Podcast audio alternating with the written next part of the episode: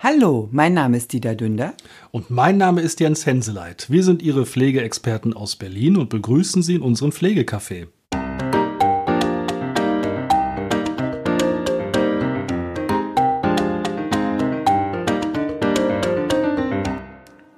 Hallo, herzlich willkommen zu unserem Pflegecafé. Hallo und schön, dass Sie uns wieder Ihr Gehör schenken. Heute möchten wir Ihnen die Leistung zum Pflegegrad 1 erklären. Die sind unter dem Paragraphen 28a im Sozialgesetzbuch 11 verankert. Die Leistungen nach Pflegegrad 1 haben einen eigenen Paragraphen. Das hat den Grund, dass die Leistungen bei Pflegegrad 1 sich etwas anders gestalten. Äh, sie erhalten weniger Leistungen als bei Pflegegrad 2 bis 5.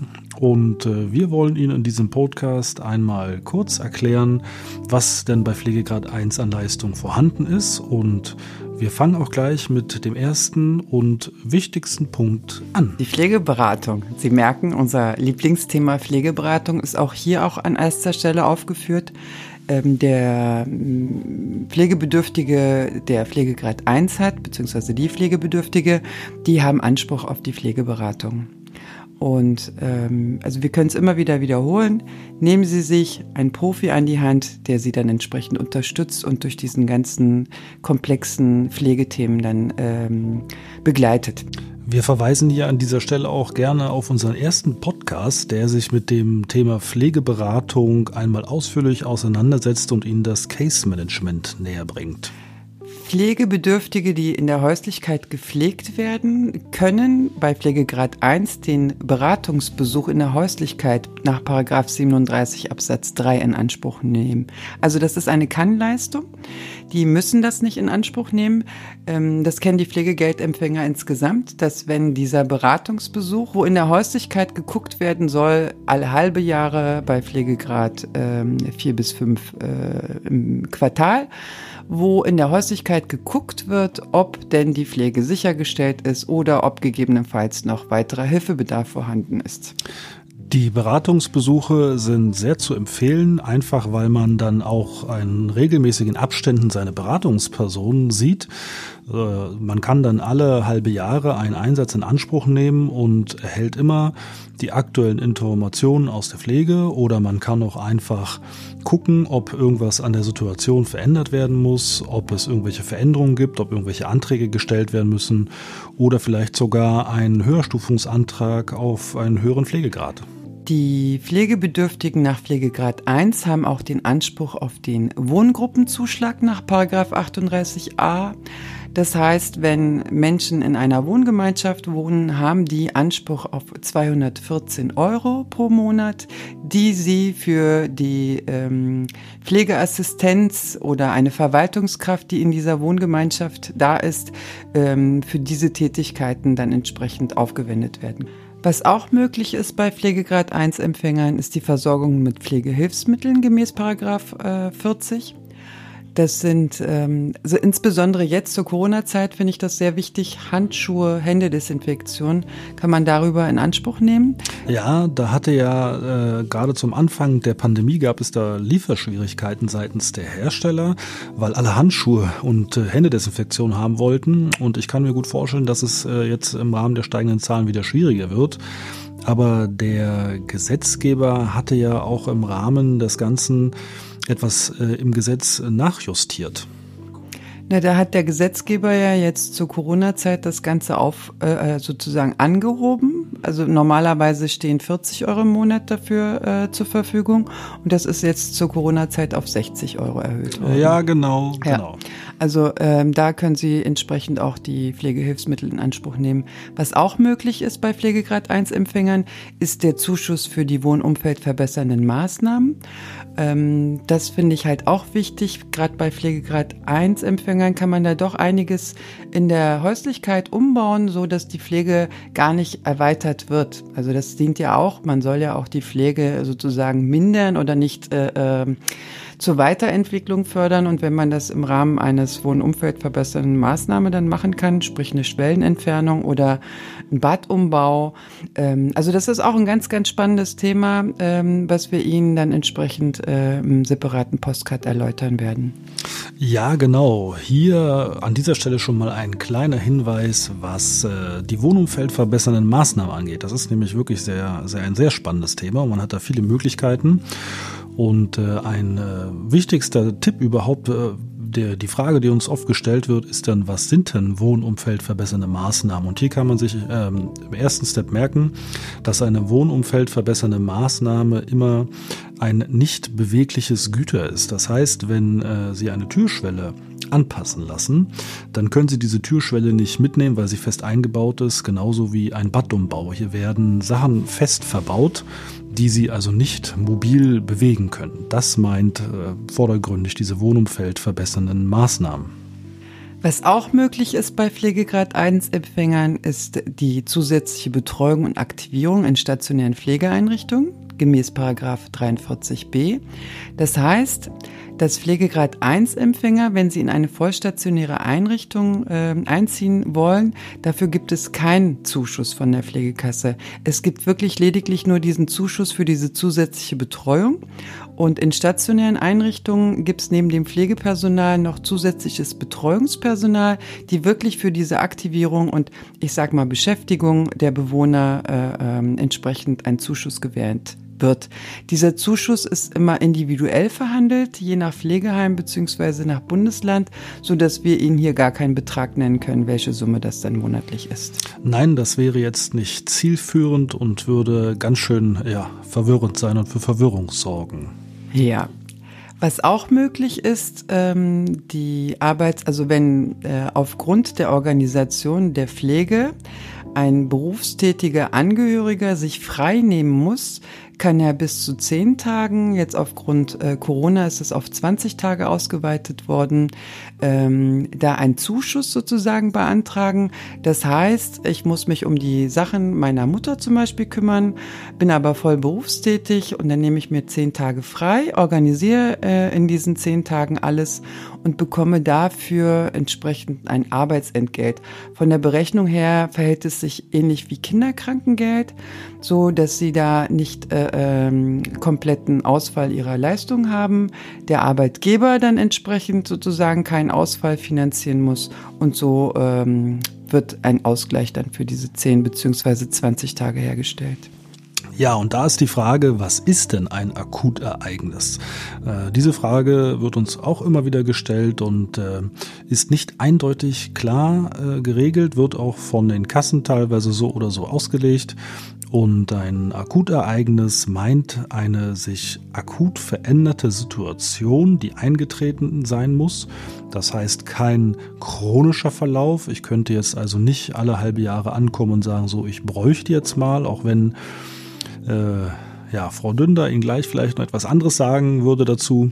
Aber es ist tatsächlich so, wenn ich ein Akutereignis habe, einen Schlaganfall zum Beispiel, dann ist das ungeplant eingetreten und ich muss mich als Angehöriger ja sofort darum kümmern und brauche dafür Zeit.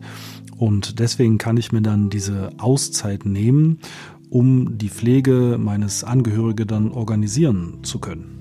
Ich kenne es aus meiner Pflegekassenpraxis tatsächlich so, dass ähm, die Angehörigen, wenn sie dann über die Feiertage, also meistens dann Weihnachten, ihre Angehörigen besucht haben, haben sie das Desaster zu Hause dann gesehen und hinterher war halt ein ganz, ganz großer Aufschrei. Und das sind halt überwiegend auch Angehörige, die nicht in der gleichen Stadt äh, wohnen. Und für die ist es eigentlich auch ein Akutereignis. Also die Diskussion haben wir auch geführt. Und ganz ehrlich, also wenn man dieses Individuelle von dem Menschen Menschen berücksichtigt, ähm, kann man auch als Pflegekasse da entsprechend dieses akute Ereignis gemeinsam mit dem Angehörigen dann auch definieren. Also ich finde, äh, äh, es muss nicht immer irgendwas ganz, ganz Dramatisches sein.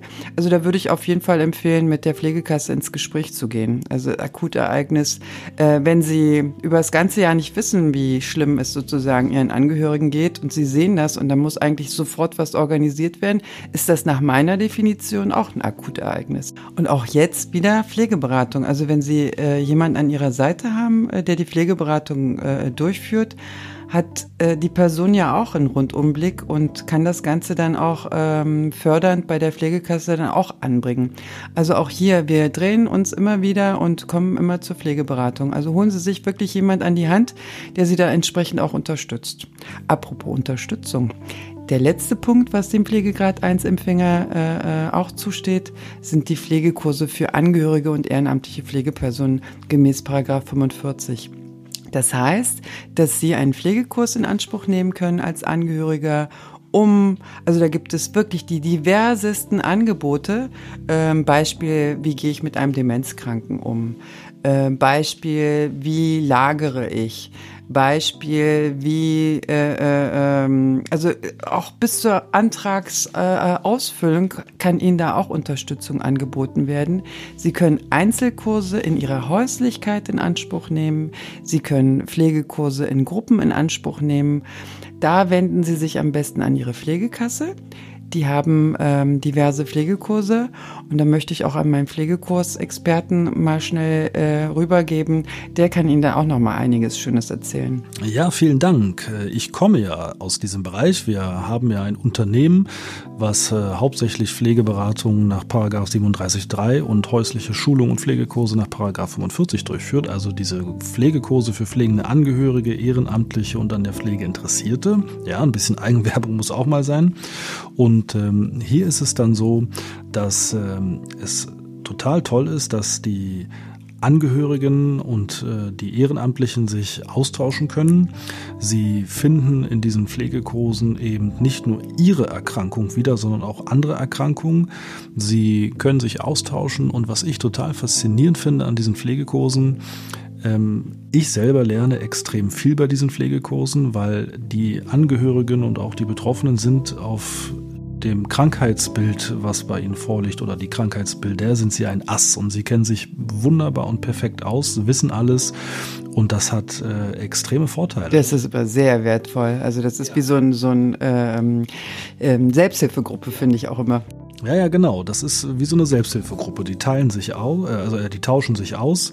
Ähm, bilden ein Netzwerk und das ist auch extrem wichtig, gerade auch am Anfang. Also wenn Pflegegrad 1 vorliegt, dann steht man ja am Anfang ähm, der Pflege und wenn, also man kann immer nur die Daumen drücken, dass es auch nicht schlimmer wird, was ja bei vielen Erkrankungen leider nicht der Fall ist. Und äh, die Angehörigen bilden ein Netzwerk, tauschen sich aus, halten den Kontakt, helfen sich gegenseitig und das ist dann auch im weiteren Pflegeverlauf extrem wichtig, dass man sich auch austauschen kann, auch dass man einfach mal äh, ja, ich sag mal, die Gefühle laufen lassen kann. Also ich kenne auch Pflegekurse, da habe ich guten Tag und auf Wiedersehen gesagt. Und mittendrin passierte dann ähm, meinerseits nicht mehr wirklich viel, weil die Angehörigen eine Eigendynamik in diesem Kurs entwickelt haben, was jetzt nicht heißt, dass die das Zepter übernommen haben, sondern die haben einfach äh, sich mit äh, sich selber auseinandergesetzt, haben sich Tipps gegeben, haben zugehört, das ist auch extrem wichtig. Und das äh, ist quasi wie so eine, ich will nicht sagen Selbsthilfegruppe, aber so ein Pflegekurs, der kann einem extrem viel Halt geben und äh, auch ein, äh, ja, ein Begleiter sein durch, durch den Pflegealltag, so ein, so ein Ankerpunkt, wo man gerne hingeht, wo man auch mal in Ruhe eine Tasse Kaffee trinken kann, Neues erfährt, sich updaten kann, sich mit Angehörigen und anderen Betroffenen austauschen kann und einfach sein Netzwerk dann hat. Ja, und wertvoll finde ich, also ich habe es öfter erlebt, dass auch ganz viel Tränen geflossen sind, ähm, wenn man in diesem Pflegealltag zu Hause gefangen ist und teilweise sich gar nicht mehr austauschen kann, ist das eine super Plattform, wo man dann auch sieht, mir geht's ja gar nicht so schlecht, anderen geht's dann auch ähnlich schlecht oder schlechter und ich bin nicht allein mit meinen Sorgen. Das ist wirklich so ein, ja, so ein, so ein ach, eigentlich wie so eine wie so eine Oase für die, wo sie sich dann auch äh, ähm, austauschen können. Also ich ich ich befürworte das sehr. Fragen Sie Ihre Pflegekassen, googeln Sie nach Pflegekursen. Wenn Sie Pflegestützpunkte in Ihrer Nähe haben, die haben auch diverse Angebote, die auch in Stützpunkten irgendwie stattfinden. Das Ganze ist für Sie kostenlos. Ja, genau. Das kostet äh, keinen Cent, wie man so schön sagt, sondern die häuslichen Schulungen und die Gruppenpflegekurse werden prinzipiell von den Pflegekassen übernommen. Das heißt, Sie können das kostenfrei in Anspruch nehmen. Äh, es ist völlig egal, ob Sie privat versichert sind oder gesetzlich versichert. Das ist bei beiden gleich. Fragen Sie einfach bei Ihrer Pflegekasse einmal nach oder gucken Sie auch auf der Internetseite Ihrer Pflegekasse und erkundigen Sie sich direkt nach Pflegekurse, Pflegekursen für pflegende Angehörige. Also es gibt die diversesten Themen. Wir hatten mal einen Pflegekurs angeboten, äh, da ging es um Zahnpflege bei Pflegebedürftigen, also Prothesenpflege. Allein schon, wie nehme ich die Zahnprothese aus dem Mund raus, ohne mich zu verletzen, ohne den, den Pflegebedürftigen zu verletzen. Also ich fand es selber mega spannend, weil man holt sich dann Tipps und Tricks also gerade wenn man betroffen ist, man sieht den Wald äh, äh, vor Bäumen nicht. Deswegen ist das auch so eine super selektive Sache, wo man dann seine Sorgen dann auch so ein bisschen äh, ähm, selektieren kann und, und differenziert auch betrachten kann. Ja, genau. Also Sie merken, wir sind äh, ja, Fans von Pflegekursen, einfach weil sie wirklich eine tolle Sache sind. Ähm, sie stehen ihnen kostenfrei zur Verfügung und sie haben einfach auch die Möglichkeit, sich mit anderen Betroffenen auszutauschen. Wir können Ihnen nur wünschen, dass Sie mit dem Thema Pflege so nie wirklich etwas zu tun haben werden und wenn doch, dass Sie ein tolles Netzwerk haben, eine tolle Beratungsperson, die Sie an Ihrer Seite haben und Sie durch den äh, Pflegedschungel begleitet.